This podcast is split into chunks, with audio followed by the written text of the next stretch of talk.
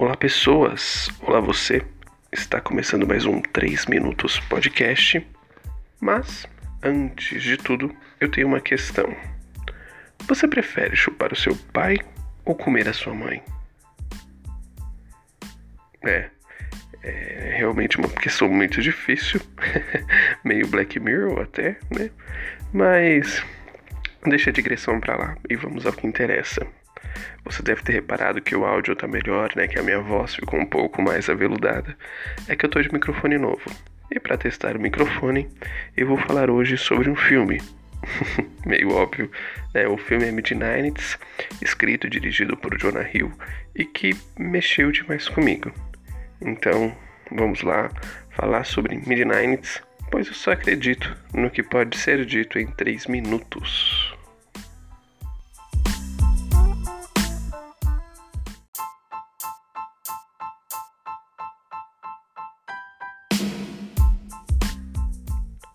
A nostalgia está em voga.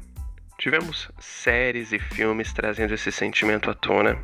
Até mesmo quem não cresceu nos anos 80 sentiu nostalgia ao assistir Stranger Things. Porém, além de um algoritmo dizendo o que fazer e como fazer, né, além da utilização deste artifício de forma banal, temos Midnights, que usa da nostalgia não para apanhar o público, e sim para poder construir sua história com sutileza, drama e humor.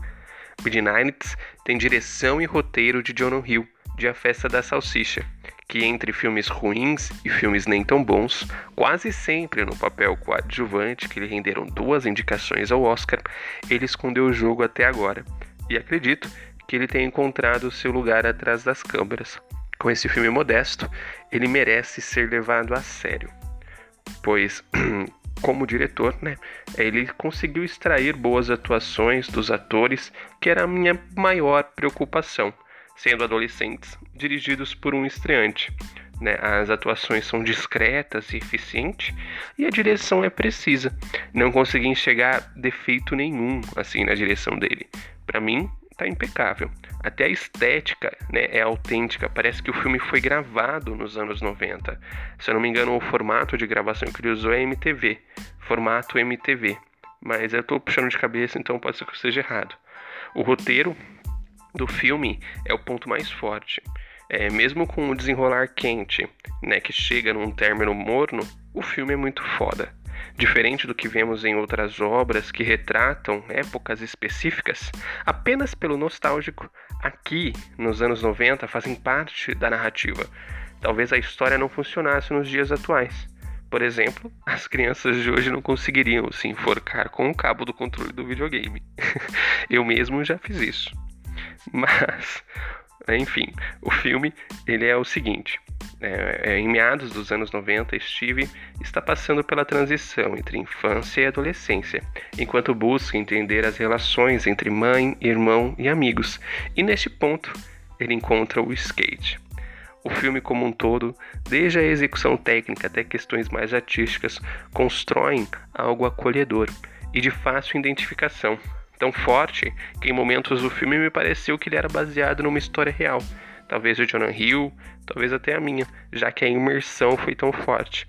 O filme é sobre amadurecimento e pertencimento, e a jornada até esse ponto é deliciosa, fruto de um artista extremamente sensível.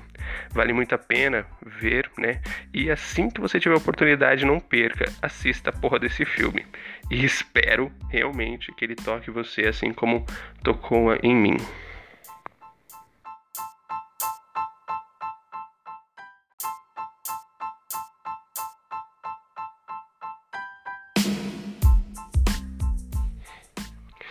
Então, isso é tudo, pessoal. Tô me recuperando ainda desse filme, né? Ele me derrubou da hora. Porra, foi foi foda. Tipo, logo no início aparece uma roupa de cama das Tartarugas Ninjas, um Discman, fitas cassete, uma camisa do Street Fighter 2, revistas de música, um, um, Super Nintendo. Foi como, como rever a minha casa de infância, cara. Foi, foi surreal, assim. Tinha até um boneco do Hulk Hogan, se eu não me engano. E, meu, Hulk Hogan era meu herói de, de infância, junto com as Tartarugas Ninja. Foi, foi muito louco, assim, esse filme, mano. Espero que ele seja louco para vocês também.